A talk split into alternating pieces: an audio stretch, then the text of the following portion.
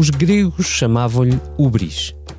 E era com essa palavra que descreviam tudo que passa da medida.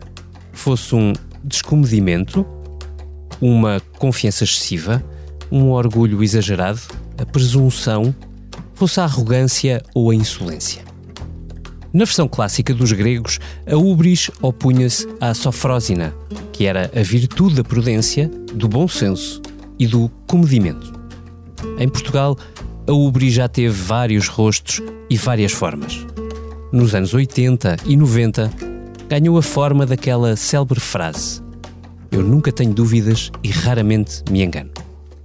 E tinha o perfil, enfim, vocês conhecem. Mas é? Foi provocador. Mas houve outro que se anunciou como um animal feroz e que um amigo apresentou com um verbo conjugado no imperativo, assim que ele ganhou a maioria absoluta. Habituem-se. Lembra-se? Uh, oh Luís, vê lá na, se, como é que fico a olhar para os.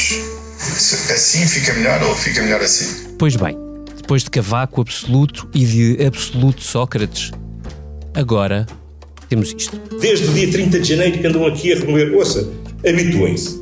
Vão ser quatro anos, está a ver? E, e, e habituem-se a viver com aquilo que é a escolha dos portugueses. Habituem-se, disse também Costa, disparando contra os que classificou como queques liberais que guincham, contra também os que cansaram, como Jerónimo de Souza, disse ele, contra os que sempre se enganaram, como Rui Rio e os comentadores, e contra Carlos Moedas, que perguntou por que ninguém do governo lhe tinha ligado depois das cheias.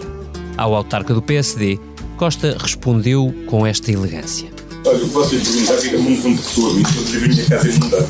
Ubris, avisaram os gregos. Just me, myself, and I.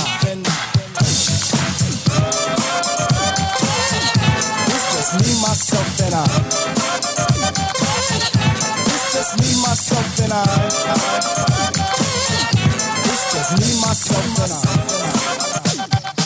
E por cá também avisam alguns socialistas. E estes aspectos que, que, estávamos a ressaltar, eu não leio jornais, uh, deixem-nos trabalhar, as forças de bloqueio, etc. Sim, já vimos tu, isto. Já, já vimos isto. Portanto, eu, eu, não, eu não acho, eu acho que o Primeiro-Ministro ainda não está lá. Mas é muito. Há muitos indícios. Há muitos indícios que nos fazem lembrar, e sabemos que nas tragédias gregas, os, uh, aqueles que se deixavam. Uh, em, uh, caíam na ubris, acabavam por depois não ter um, um final muito feliz. Mas pronto. Mas pronto, disse Isa Vieira na TSF. Assim como disse Alexandra Leitão na CNN ou Ana Gomes na SIC Notícias. E o último que se achava Deus. Lembra-se como ele acabou? I am a god. Hurry up with my damn massage. Hurry up with my damn menage. Get the Porsche out the damn garage. I am a god. Even though I'm a man of God. My whole life in the hand of God. So y'all better quit playing with God. Soon as they... Este era Kanye West, entretanto, caído em desgraça. E esta é a Comissão Política do Expresso, sempre animada pela cena política à portuguesa. Aviso: aqui ainda estamos longe do espírito natalício e cada vez mais metidos na famosa bolha mediática. Será que também guichamos, Sr. Primeiro-Ministro? Nunca, jamais, em tempo algum, está a ver? Não. E não é jamais, é mesmo nunca, está a ver? Ah, bom. Assim é que falamos. Este podcast tem o patrocínio de Vodafone Business. Saiba como a rede 5G pode tornar a sua empresa mais segura, eficiente e flexível. O futuro do seu negócio está em boas mãos. Vodafone Business. Hoje trago à bolha a Eunice Lourenço, que é especialista, lá está, em bolhas mediáticas. Olá, Eunice Lourenço. Mas uh, como vivo no campo, também sou especialista noutras bolhas. o Vitor Matos, quem mais?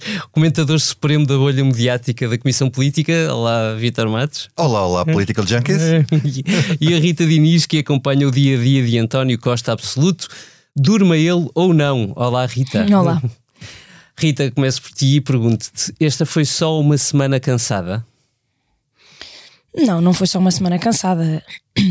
Um, há muito tempo que temos visto um, António Costa entrar nesta, Eu, eu, eu, diria que o que estamos a ver agora é estamos a ver com mais clareza, ou ele está a aparecer com mais clareza uh, a mostrar aquilo que já lá estava, não é? Aquilo que sempre, que sempre foi, ou aquilo que sempre, que sempre quis ser, agora que tem a maioria absoluta. Uh, António Costa é, mesmo enquanto pessoa, é, é, é, é político, portanto é não é não, não, não tem aquela coisa de de estadista ou de reformista ou de, é, é, político politicão mesmo puro e duro e, e nestas alturas pronto isso vem vem à superfície esta forma esta forma de falar assim mais uh, autoritária. À vontadinha. À vontadinha, sim. Explicente. Hum. É, pronto, temos vários adjetivos. um, mas. hum, mas, Vitor, é só o tom? Hum. Uh, não, não, não é só o tom. Eu acho que há, há também isto, isto tem muito conteúdo e tática política.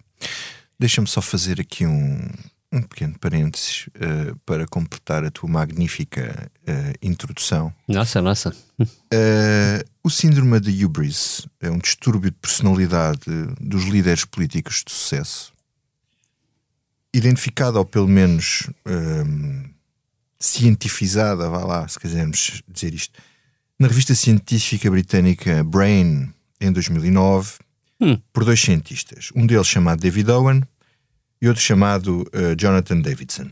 O David Owen, neurologista, foi mené britânico entre 77 e 79 e escreveu um livro sobre esta matéria mais tarde, em 2012, cujo nome se chama The Hubris Syndrome, Bush Blair e a intoxicação de poder.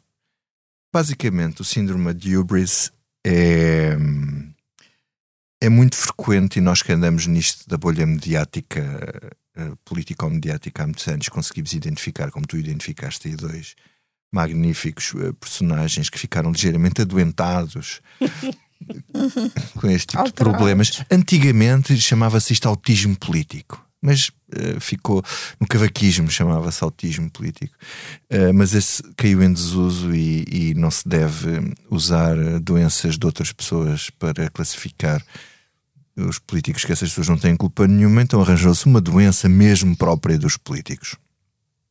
E o síndrome de Hubris, segundo estes cientistas, hum, como é que ela se manifesta? Impetuosidade, recusa em ouvir ou receber conselhos e uma forma particular de incompetência uh, quando a sua impulsividade, imprudência, uh, e a falta de atenção ao detalhe começam a predominar. Mas também a arrogância, a teimosia e a irritação. Bom, em relação a António Costa, eu acho que temos duas, dois aspectos. Uma é já alguma. Isto, isto é um espectro, não é? É como estas doenças, estes síndromes são espectrais, portanto, vem mais baixo até ao expoente. Eu acho que o expoente máximo disto é José Sócrates. É um magnífico personagem. Como político. o Cisa Vieira, achas que ainda não está lá, mas que há muitos sinais. Mas há sinais e caminho, quer dizer, há, há potencial. Pessoas, é há isso. potencial. Aquilo está no, dentro do, já está dentro do espectro. Hum. Podemos dizer assim. Uh, mas eu, porque António Costa sempre teve este tipo de manifestações. Não sei se vocês se lembram, durante a pandemia a pandemia, durante a pandemia de geringonça, durante a geringonça havia momentos em que António Costa aparecia com este tipo de uhum. uh, em linguagem de PCP, o saudoso Carlos Carvalhas diria de que era aproximando e ele tinha dois uh, parceiros e ele aparecia sobretudo em relação ao bloco com atitudes e expressões. Sim, nós fizemos, aliás, entrevistas a António Costa uhum. durante aquelas. As, durante dois ou três verões em que Sim. o alvo era sistematicamente esse era bastante assintoso. Para além do alvo que ele tinha sempre também muito bem na mira, que era a Assunção Cristas e com quem ah, se passou sim, sim. várias vezes, vezes, no Parlamento de forma muito pouco sim, sim, elegante para ser, para ser simpática. Há muitas vítimas deste síndrome. Ele, ele até, de depois dessa entrevista, dá uma entrevista à Visão, uma das entrevistas que ele dá à Visão também no passado. É, é, é, há uma entrevista que eu acho que é interessante, ou uma televisiva também, em que ele quer parecer muito humilde, porque ele tinha sido muito criticado pela arrogância. E aparece, uh, enfim, um, um Costa suavizado e trabalhado. Pronto. Mas isto é, é, é importante. Coisa porque... que ele. É assim, humilde é que ele também é, não, soa mas sempre falso. Sim, aquilo soa, ser... aquilo soa falso nessa altura. Por isso é que se identificou tão bem que ele, nessas Porque, entrevistas. Como bem percebemos nestes sons que o David escolheu sim. para a abertura, Costa é um queque. Sim, sim, sim. Está a ver. Está a ver, ouça lá. Eu só me lembro, isto é, era, parecia Paulo Portas a falar. Mas hum, a questão é que eu acho que há uma parte disto que é tática política pura. Que é tática política e depois podemos falar disso, porque ele usa há imenso tempo que ele usa uma tática que é, aliás, eu fui, fiz aqui uma busca eh, porque eu vi alguém a falar disto e há uma entrevista fantástica dele em 2014, ainda não era líder do PS, uhum. e ele já define Rui Rio como seu adversário quando quem presidia o PSD era o, era o, o, o, Passos. o Passos Coelho. E agora, toda esta implicância com Carlos Moedas não é senão uma forma de tirar força a Luís Montenegro, que eu acho que ele nem sequer fala dele na entrevista, diz aqui até se refere que o ruído do, o, ruído do, do Chega uh, serve para abafar o pouco barulho que o PSD procura fazer. Portanto, uhum. quer dizer, ele desvaloriza por completo a existência Sim, do depois trata como útil isto é tudo, quando fala isto é tudo do negócio do novo aeroporto. Política. Exatamente, e elogia uhum. quando é negócio do aeroporto. E depois, a força que ele dá já há imenso tempo à iniciativa liberal, acho que também é uma implicância, é uma forma de também retirar. Está-se a falar de iniciativa liberal, não se está a falar de PSD. Hum. António Costa não dá ponto de ser não. E a tática política também noutro, noutro facto, na, na questão de serem todos contra o PS, do PS estar isolado no meio de todos os outros e a, a tal desvalorização dos casos, metendo tudo dentro do mesmo saco e como sendo apenas uh, manobra dos outros partidos contra o PS, isso também é tudo uma narrativa política que ele vem a construir há muito tempo e que também é em si mesmo uma tática política para procurar louros futuros. Hum. Mas deixem-me. Uh Talvez para ti, Eunice, um, quando António Costa aparece e aparece uh, em contraposição a Pedro Passos Coelho, ao, àquele período da é Troika. Seguro. Sobretudo a seguro. Também a seguro, sim. Mas para, para, o meu argumento há mais jeito da Troika, desculpa, e o Passos, portanto vou ficar nele. Um, apareceu com, com um discurso alternativo que basicamente queria desconstruir a ideia de que não havia alternativa senão aquele caminho da Troika. E, e, a, minha, a dúvida com que eu fiquei a ler a entrevista de António Costa é se ele tinha acabado de construir uma nova Tina. Ou seja, se este caminho de António, de, de António Costa, caminho político, de proposta política, de uh, não há grandes reformas, há pequenas coisas e há resultados porque, a gente, porque nós vamos fazendo isto e há isto e este e aquele número, uh, se não é uma forma alternativa de colocar um. Não há outro caminho, uh, que era exatamente o que ele criticava no, no adversário. Não, isso eu, isso eu não acho que seja, até porque eu, uh, apesar de todos os sinais que António Costa possa dar uh, ao, em contrário, eu acredito que António Costa é profundamente um democrata e que é alguém que uh, sabe que é preciso haver alternativas para a boa qualidade da democracia. Hum, isso é fé o que estás a ah, dizer. Uh, sim, tens, mas eu sou tens... uma mulher de fé. Sim. Uh... Não, não, eu queria perguntar se tens, se tens milagres palpáveis que, que nos não, possas mostrar. Não, acredito. Isto, mais que fé, é uma, é uma profissão de confiança hum. na qualidade democrática do Primeiro-Ministro. Que muitas vezes uh, se perde nos seus rompantes de personalidade. Que ele até uh, às vezes controla. Hum. Uh, e é possível, uh, se calhar, alguns de nós lembrarmos de momentos em que nós já vimos António Costa hum, chateado ou com uma predisposição em determinado sentido. De guinchar. E daí a bocado, porque percebe que tem uma câmara à frente ou porque Sim. muda completamente, muda a expressão facial com uma rapidez uhum que não é fácil a qualquer um.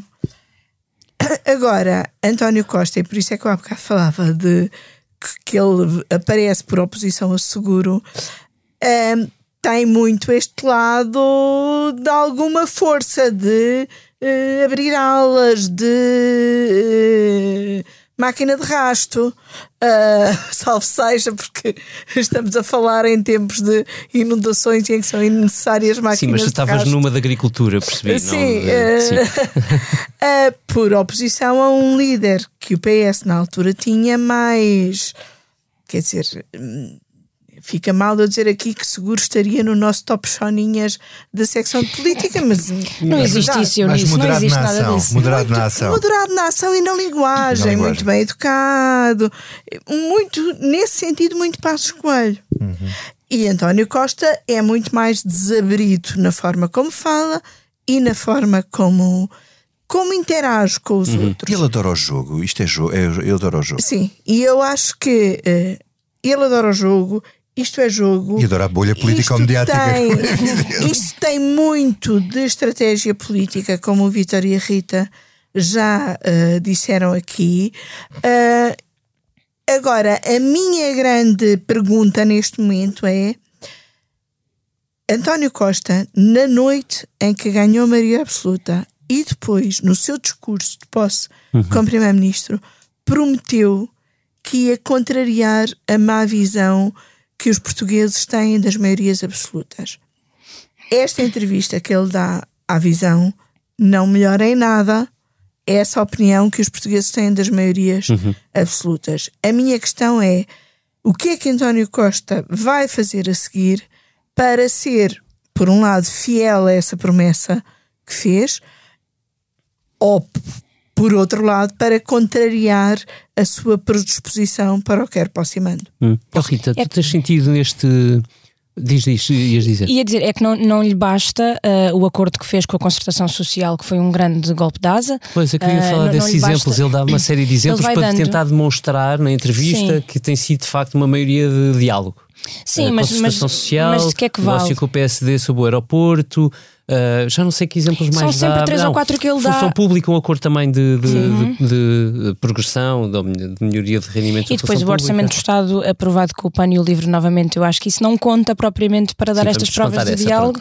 uh, mas é, era isso que eu, ia, que eu ia acrescentar: é que não, não sei se isto basta. Mas, Quer dizer, acho que não eu basta. Dar, eu vou dar uma, uma sugestão aqui. Enfim a quem nos a ouve, a quem nos ouve, ao Primeiro-Ministro e às forças da oposição, não é? não, é que a questão não é essa. Eu, eu acho olha, a prova de algodão para mim era já assim: há, há querem mostrar que sim, senhor, que estão bem, querem mudar uh, a percepção que as pessoas têm de minorias absolutas. Então, agora, na revisão da. da, uhum. da Constituição. Da, não, não, da, da, do ah, regimento dos debates, da, dos debates quinzenais, não insistam naquela proposta era aí que eu ia de que uh, o Primeiro-Ministro uh, não, não pode ter réplicas nas perguntas e o debate não ser um debate. Pelo amor de Deus, eu no outro dia ouvi um deputado do PS a tentar justificar o injustificável e eu quer dizer, eu não fiquei com os cabelos em pé porque não tenho. E, dizer, há, e, e há, muita gente não, no PS que acha que não se deve é fazer isso. Porque, então, nesta fase, então, seria a maioria, prova do algodão de que são sim um rolo compressor. Nós estávamos a falar uh, há bocado. Uh, uh, e, e, e, eu fiquei, não, não tinha realizado isto, em que um, o regimento da Assembleia da República pode ser alterado por maioria simples. simples. Uhum. Quer dizer, quem tenha uma maioria absoluta pode fazer aquilo à sua maneira, as regras, mudar as regras à sua maneira. Quer dizer, isso não. não isto até, eu diria que até é uma fragilidade do regime, uhum. porque uma maioria poder alterar as regras do Parlamento, eu não digo que seja, pode transformar isto num governo tipo ditadura, mas pode limitar muito o, o, o, o escrutínio do governo. Essa votação era para ter acontecido na semana passada. absoluta, não é simples. Uh, e lembro sim, que. Neste caso é, é um partido só. Sim. Pois, mas eh, só para lembrar aqui que o, a grande reforma do regimento foi feita em maioria absoluta do PS. Pelo seguro. Pelo seguro. No como, tempo Sócrates. Como um sinal de moderação e de diálogo parlamentar. Mas aquilo não deixa de ser curioso que o seguro, deram aquilo ao seguro para ter a, ter a credibilidade, mas reparem bem na diferença. Sócrates deu aquilo ao seguro para aquilo ter a credibilidade que não era o Sócrates que estava a fazer aquilo. E o seguro faz aquilo para lixar o Sócrates para obrigar a ir lá todos os 15 dias, que é quando os, os debates passam, podes gastar. É, aquilo tem, aquilo tem este é, é, veneno lá Mas dentro, nunca os é? debates quinzenais desgastaram os primeiros ministros. Os primeiros ministros ganhavam sempre todos os debates quinzenais. Aquilo é bom para eles. Dá-lhes um palco imenso. depende dos momentos. Sim. Pois. Depende dos, depende momentos. dos momentos. Quando o primeiro-ministro, como António Costa, está caladinho, caladinho, ainda no rei desta entrevista falou da remodelação que fez. E não disse nada da remodelação. Não disse nada da remodelação. Uh, desvaloriza, dizer, desvaloriza tudo como foi casos. Se fosse lá de 15 em 15 dias, tinha que falar da remodelação. Ou seja, são, são casos Sim, que ele põe tudo no mesmo eh, saco que fizeram é, já uma. A esta questão do regimento, é tudo triste e mau, porque também temos de nos lembrar que o regimento só mudou porque o Dr. Rui Rio quis acabar com os debates Sim, quinzenais. Infelizmente. Porque achava que um dia ia chegar lá e não queria levar com. Sim não se queria amassar. Porque o Primeiro-Ministro tem mais que fazer do que ir uh, responder aos deputados todos 15 dias, o que também nos diria, nos diz muito sobre o que seria Rui Rio como Primeiro-Ministro. Já não digo, não seria mau, e aí até concordo com o PS e dizer, mensalmente? Se for mensalmente, porque nós, mesmo nós a cobrir os debates quinzenais, aquilo às tantas já, já era. Sim. Mas pelo menos uma vez por mês, como era? Acho que era bastante equilibrado. Sim, Desde que houvesse a questão das réplicas, não é? Sim. Não acabar Desde com que houvesse as questões das réplicas. E até admito, como também a iniciativa uh, liberal uh, sugeriu logo no reinício destas conversas sobre regimento, que fosse dado conhecimento prévio dos temas a levar. Porque muitas vezes não é verdade, mas também é, é normal. Havia partidos que levavam ali perguntas de algibeira para ver se, se o Primeiro-Ministro escorregava em alguma casca de banana. Mas eu falando, olha, se tu falares com alguns dos politicões que auxiliavam primeiros-ministros em debates quinzenais, pá, é assim, eu dou dois exemplos. Se perguntares ao Pedro Silva Pereira, que fazia os do Sócrates, e se perguntares a Marcos Mendes, que fazia os de Dom Barroso, se eles alguma vez falharam alguma pergunta, para dar um exemplo do PS sim, ou do PSD, que eles imaginassem que, que, que, que, que, não devem ter falhado muito poucas. Eles, eles ficavam admirados como é que as oposições não uhum. faziam outras perguntas mais uhum. complicadas. Uhum. E o próprio António Costa passou por isso, teve Sim. uma série de tempo a Aliás, fazer os debates foi... quinzenais e ganhava sempre. António Costa terá sido o primeiro-ministro que mais debates quinzenais fez. Hum. Oh, Rita, quando ex-ministros como Cisa Vieira e Alexandra Leitão se juntam a outros mais críticos ou habitualmente críticos, como Sérgio Sousa Pinto ou Ana Gomes, um, tu achas que há ali algum sinal de alarme no Partido Socialista ou é só quem tem mais, algum, mais autonomia é que consegue dizer a António Costa coisas como esta? Acaba por ser um bocadinho um misto. Estamos aqui a falar de dois ex-governantes que também terão as suas pronto, que saíram também de uma forma não, ou pelo menos contra a vontade deles do governo, e haverá ali alguma coisa também uh, que não ficou eventualmente muito bem resolvida, mas uh, são pessoas que falam livremente, que dizem o que pensam e que dizem, muito, uma, em grande medida, uma parte do que muitos outros uh, dirigentes do PS e deputados do PS pensam Exatamente. e apenas não, não ou dizem em privado ou dizem em, em surdina e não o dizem é que aquilo de forma que Cisa Vieira diz na TSF é uma coisa séria, não é? Que na, na, sabemos como é que a Ubris acabava na tragédia grega, que era mesmo em tragédia, portanto não é, um, não é uma coisa a dizer ah, não gostei muito do tom, é, é atenção que isto acaba mal. Sim, sim, e, de certeza, e há, há, no PS muita gente que pensa isso e não o diz, que tenta passar ali pelos pingos da chuva, não, não o dizem, não, não, não lhes cabe a eles dizer e não se põem assim à frente. Uh, e depois há outras pessoas que são mais, mais livres e autónomas e, e, que o fazem e que dizem, refletem muito do pensamento de que, outro, que, que outros têm. Um... Mas só acrescentar uma coisa que o Cisa Vieira diz e que é importante, que ele acha que o António Costa não sente qualquer tipo de ameaça por parte das oposições. Eu ia por aí. E isso é uma questão muito importante, porque isto não se faz sozinho.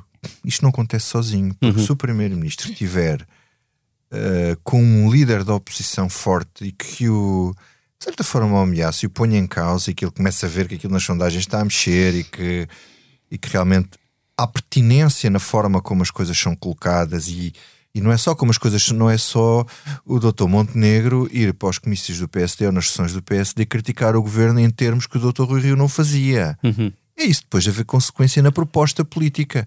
E na proposta política o PSD andar em cima e na fiscalização do governo e não se vê isso. Uhum. Não se vê isso. Eu também eu não faço ideia o que é que pensa este PSD sobre nada, quer dizer. E isso não tem vindo, eu sei que seis meses que está-se a construir, tem muito tempo pela frente, não se querem desgastar desse ponto de vista. Mas há coisas que se podem ir fazendo. Não é? E sobretudo é, há coisas em que convém mostrar o que é que pensam e que pensam. Pois, exato.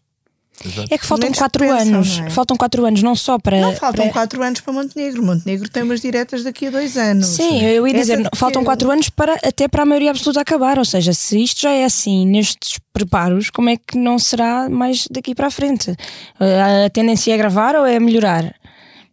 Não, não sei, mas. E, Sim. Não sei porque esta é a primeira maioria absoluta que nós vivemos em sentido contrário. Exato. Ou seja, que vai de maioria relativa para maioria absoluta. É, mas, mas, mas o que uma análise que se fez é que estes, estes, estas palavras que António Costa usou e este tom que usou, não só o tom, mas o, o conteúdo, geram sinais de, como vimos há bocado, de maiorias absolutas em declínio. E nós estamos a começar, esta maioria absoluta. Mas, Isso mas eu, eu acho que, que estes sinais e esta belicosidade Sim. de Costa uh, têm também muito a ver com uh, ele ter deixado de ter uh, dois pesos pesados que eram uma espécie de guarda avançada, que era Carlos César e Santos Silva, que davam, que diziam muitas vezes aquilo que podia até apetecer dizer ao primeiro-ministro e o resguardavam de certas situações. Uhum. E por outro lado. Carlos César é especialista nisso. Sim, mas e em dizer de uma maneira muito açoriana, muito uh, semi-escondido, semi-irónico. Uhum. Um, mas o Carlos e... César pode falar na mesma. Sim, mas, é uma, mas, mas, mas, uma coisa é, é, o papel que ele tinha como líder parlamentar, outra coisa é reformado lá na, na Fajã de Baixo. um, e outra coisa que é o PS, o próprio PS parece hum, instalado na sua maioria absoluta uh, sem, uh, sem vir em socorro do Primeiro-Ministro. Não é que o Primeiro-Ministro precise de socorro, porque tem uma maioria absoluta, claro, mas ser o PS a fazer as despesas do combate político a, a, desviar, usando uma expressão que, que António Costa disse quando pediu desculpa pela, pelo disparate que disse sobre moedas e a, e a inundação da garagem da casa dele. Uh, que é o primeiro-ministro também não é um palhaço de feira a quem mandam bolas sem que ele reaja. Hum. Há, um, há um lado do PS que é a parar essas bolas, não permitir que todas as bolas batam no Primeiro-Ministro. Mas é uma entrevista inteira em que o Primeiro-Ministro não se refere uma única vez a um ministro seu. Refere-se. Refere a menos quando se refere a. Ora, aí está. e então, Vitor. Eu acho que é mais um momento daqueles, mais um momento revelador de, desta entrevista. Vocês estavam a falar agora, eu estava-me a lembrar de uma coisa que é já que ninguém o chateia, nem ninguém o ataca verdadeiramente, põe-se ele próprio em causa. Porque esta entrevista tem aqui, do ponto de vista comunicacional, um grande disparate subjacente, que é ele, em vez de fazer uma entrevista, quer dizer, uma entrevista para dizer alguma coisa ao país e para dizer alguma coisa para a frente, ele é uma entrevista para se pôr a jeito para ser atacado, não é? Ele, ele porque ele é que parte para o ataque. Apesar de tu tem uma, tem uma medida, não é? Tem um, uma decisão não, tem, dele. Sim que ele quis anunciar, apesar claro. de não estar no Conselho de Ministros. Sim, no fundo, esta entrevista nota-se que também era, que é a partida teria esse intuito de 240 euros, mas, mas, teria o intuito falar, de relançar essa iniciativa. Falar, mas nós estamos aqui a falar dos erros políticos da entrevista e não da medida hum. de, de, de, entregar Mas dinheiro. António Agora, Costa acredita que nós somos a bolha e que o povo que o elege Aquilo que teve da entrevista foi os 240 euros. É, isso é um bocadinho uh, a Marcelo, não é? O Marcelo é assim, a bolha é uma coisa, o povo é outra Mas, coisa. E eu falo para o povo, e parece-me que nesta é... entrevista, não sei se o povo fica muito afetado. As coisas, com esta... as coisas o Marcelo, mas, o Marcelo não irrita o povo. Uh, ou melhor, irrita quando disparata, não é? Pois. Mas normalmente a mensagem do Marcelo é uma coisa tranquila, otimista, sorridente. Paci... Mas que às vezes, mesmo esse otimismo sorridente, também irrita um bocadinho o povo, não é? Mas, mas deixa só ir ao Pedro Nuno Santos. Ah, não, não nos podemos perder do Pedro Nuno. Pedro Nuno Santos, porque isso é mais um erro de comunicação desta entrevista. Uh, Porquê é que ele há de pôr em causa, ou, ou quer dizer, é um erro de comunicação, ou lá está, mais uma vez, faz parte da tática política dele. Porquê é que ele há de pôr em causa mais uma vez o Pedro Nuno Santos? Quer dizer, mais uma vez, Pedro Nuno Santos, se quisesse, tinha aqui um motivo para apresentar a admissão no dia seguinte. Então, se ele diz que é tudo casas e casinhos. Mas o Costa sabe que o Pedro Nuno não quer, não é? Pois claro que não, claro que ele sabe que ele não quer, mas também não quer que ele esteja fora.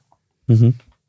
Ah, quer dizer, o que é que ele vai dizer? É claro que ele, ao, ao assumir isto, está-nos a dar razão a tudo o que nós perguntou, ele, ele diz isso por livre. Eu acho vontade. extraordinário. Quer dizer, ele Parece interessa... que tem de arranjar inimigos internos. Não, ele precisa do Pedro Nuno dentro, mas também já dissemos muitas vezes, enfraquecido. Precisa do Pedro Nuno dentro, enfraquecido. Porque se ele estiver fora, ganha força e vai chatear-lhe a Mona durante muito. Quer dizer, é uma chatice. Pronto, quatro anos a aturar o Pedro Nuno fora. não ia ser bom para ele. Um, e, e em, questão, em, relação a essa questão da bolha político-mediática e, e de outra coisa que eu acho, acho absolutamente também desnecessária, quer dizer que aquilo Miguel Costa ter importância nenhuma que for duas horas de, de, de, que as pessoas de imprensa se preocuparam com aquilo duas horas. Isto, Miguel já, Alves. isto, é, Miguel Alves, hum. isto é síndrome de hubris. Que ele não perceber o que é importante, ele não perceber ou não querer perceber. Se isto for verdade, que eu não acredito que seja verdade, pronto, lá está, isto é, é grave. Porque se o Primeiro-Ministro não dá importância ao facto de ter um. Não é, não é questão de ser acusado de orgulho, lá está, estamos sempre a falar dessa questão da separação. De, é ter uma pessoa que não tem idoneidade para estar do, no, no, no, centro do governo depois de uma decisão absolutamente escabrosa que tomou uh, na, Câmara, uh, na Câmara que dirigia e que nós aqui no Expresso uh, revelamos pela entrevista da pessoa com que ele teve de relacionar uhum. para tomar aquela decisão. Quer dizer, é quem não está acordado para, para, para as coisas. Isto não é bolha político-mediática. Então é bolha político-mediática. Então quando ele diz, quando ele assume os erros de coordenação, era bolha político-mediática. Uhum. Os erros de coordenação uhum. não são, uh, não dizem respeito aos portugueses, no sentido que ele coloca a questão, não resolve os problemas dos portugueses. Mas o problema do governo, se o governo funcionar mal, também é um problema dos portugueses. E o secretário de Estado da Economia que ele demitiu também era, era, era da bolha mediática. Era ele demitiu. Era isso? Pronto, ele, ele demitiu não é, não é, não é. E a Ministra da Saúde? A ministra demitiu. Era outro ponto que eu tinha aqui. Estás a ver? Pronto, voltamos É só um caso e um casinho que não interessa a ninguém, que é só para a oposição. Só, só voltando ainda aqui à entrevista. Central de Comunicação, tenho... Central de. Uh, ele, ele usa uma Da direita, sabe? Central de Comunicação da Direita. Comunicação da Direita. Que, que, que é coisa que nunca, quando adorava, nunca houve. adorava conhecer. Desconheço. Nos últimos anos desconheço totalmente. eu nisso. Ainda uh, sobre a entrevista à visão e sobre centrais de comunicação e direções de comunicação, eu continuo uh, espantada como é que alguém achou que o Primeiro-Ministro podia fazer uma foto como aquela que faz a capa da visão. Alguém dentro do gabinete Alguém do Primeiro-Ministro. dentro do gabinete do Primeiro-Ministro, claro, porque uh, não é uma foto tirada durante uh, a entrevista e aí não há qualquer tipo de uh, condicionamento. Viste como é que a Ana Gomes chamou ontem? Marquês de Pombal. De. Pimbal. Pimbal. Isso eu também acho um bocadinho pimba demais dizer isso. Acho que uh, desmerece o Primeiro-Ministro e desmerece a própria Ana Gomes. Mas de facto, uh, encenar uma foto destas não. Mas deixa-me dizer não uma sei coisa. uh, como é que passa pela cabeça de um Primeiro-Ministro ou de um uh, assessor de imprensa ou de um diretor de comunicação uh, criarem condições para isto. Eu acho que isto tem, eu acho que isso tem feito eh, pelo contexto. Se ele tirasse esta fotografia noutro contexto, não se fazia a mesma interpretação. O contexto e o conte- conteúdo da o conteúdo da entrevista. entrevista. Sim, mas é eu, con- eu- suponho é que a a conjugação das fotografia duas tenha coisas, sido não é? feita depois da É a entrevista. conjugação das duas coisas. Normalmente é. Normalmente é feita depois, pode ter sido Sim, antes, sim, também sim, pode ter-se dado esse o caso. Fechamos aqui. Vamos para o que não sai da cabeça. Eunice, começamos por ti. Então, o que não me sai da cabeça, hum, em parte por causa dos dias chuvosos que temos vivido, por outra parte, porque é eh, algo que me diz muito e onde eu passo todos os dias. O que não me sai da cabeça são as cheias de 67 e o presépio monumental de Alenquer, que celebra. Eh, que foi feita em 68 e celebra a solidariedade das pessoas nessas cheias de 67, das quais eu não me lembro, apesar de ser uma mulher de meia idade, mas ainda não era nascida em 67. Só para lembrar que foram umas grandes cheias nas quais terão morrido, segundo dados não oficiais, mais de 700 pessoas.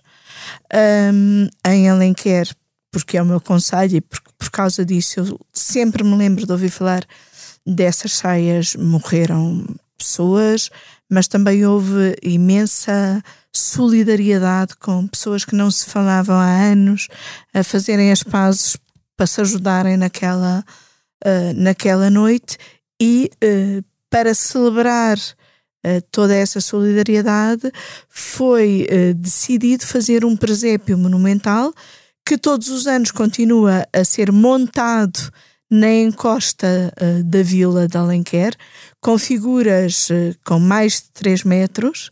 Uh, e este ano eu fui pela primeira vez visitar as figuras no sítio. É possível marcar visitas guiadas às figuras monumentais e também, talvez por isso, não me saia da cabeça.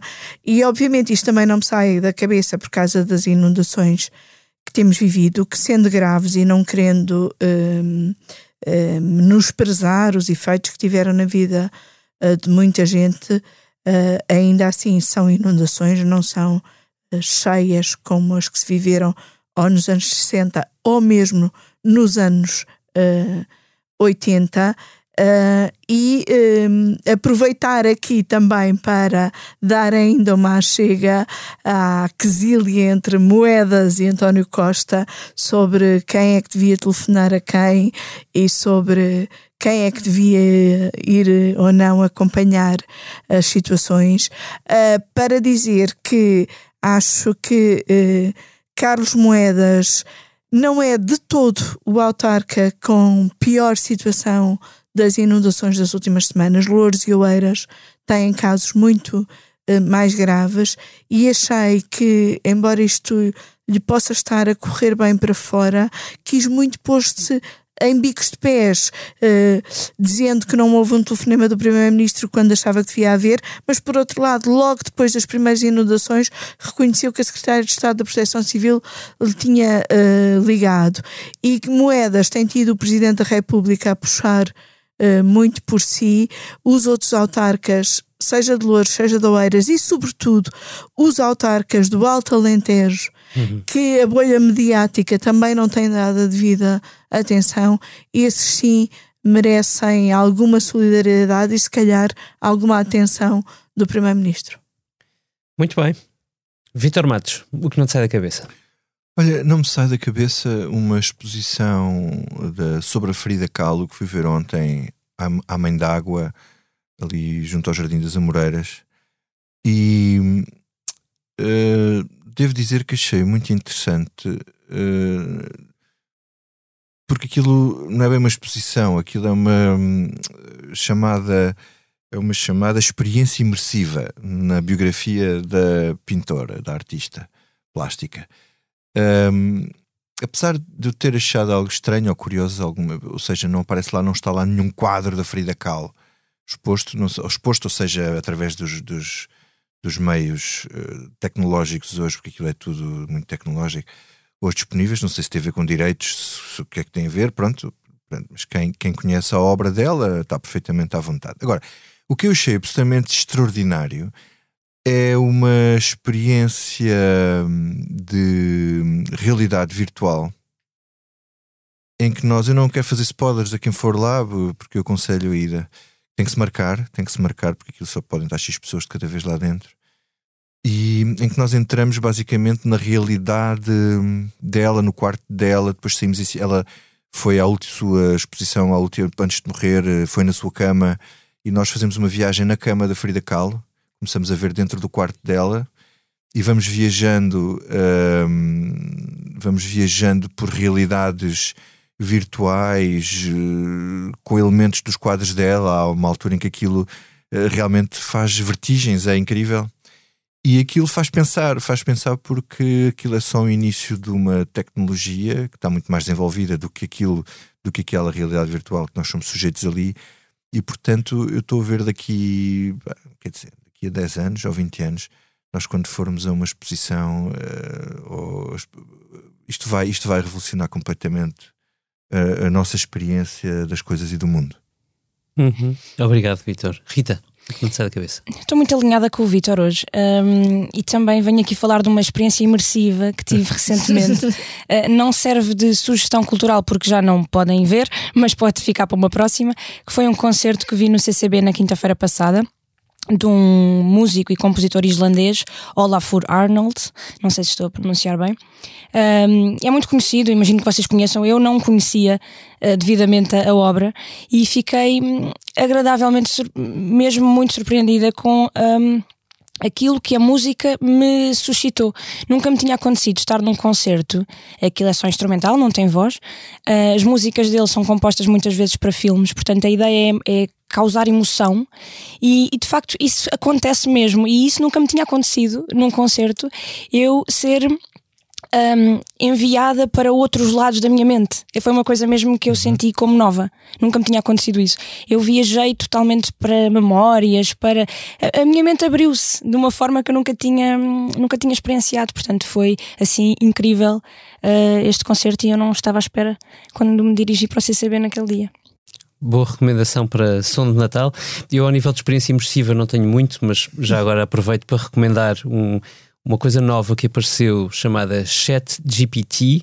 é um instrumento de inteligência artificial que é, na verdade, um, um chat um, a quem podemos fazer perguntas e a máquina responde-nos, e incluindo só para dar um cheirinho, uh, é capaz de nos escrever um, um, texto de uma história de amor em linguagem shakespeariana, para vos dar um exemplo, e isto é contado no extraordinário The Daily de sexta-feira passada uh, do Michael Barbaro, recomendo a audição, mas permitam-me que feche um, o, com um verdadeiro que não me sai da cabeça, a, a extraordinária magia de Lionel Messi, uh, que não pode ser de facto considerado o melhor do mundo apenas porque é mesmo um jogador do outro mundo. Eu gostava de acrescentar que uh, o título de ontem para a Argentina é, na minha opinião, justíssimo. A meio futebol que vi neste Mundial, a meia final que nós todos tivemos o privilégio de ver, uh, aquilo é arte arte, Messi é mágico e em cima de tudo, cereja no topo do bolo, ali não há ponta de ubris.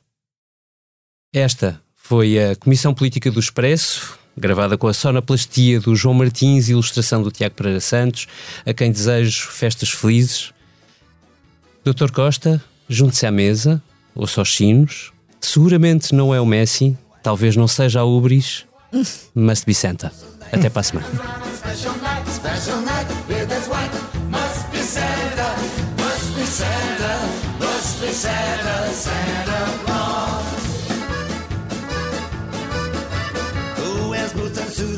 Santa wears boots and suit of red. Who has a long cap on his head? Santa wears a long cap on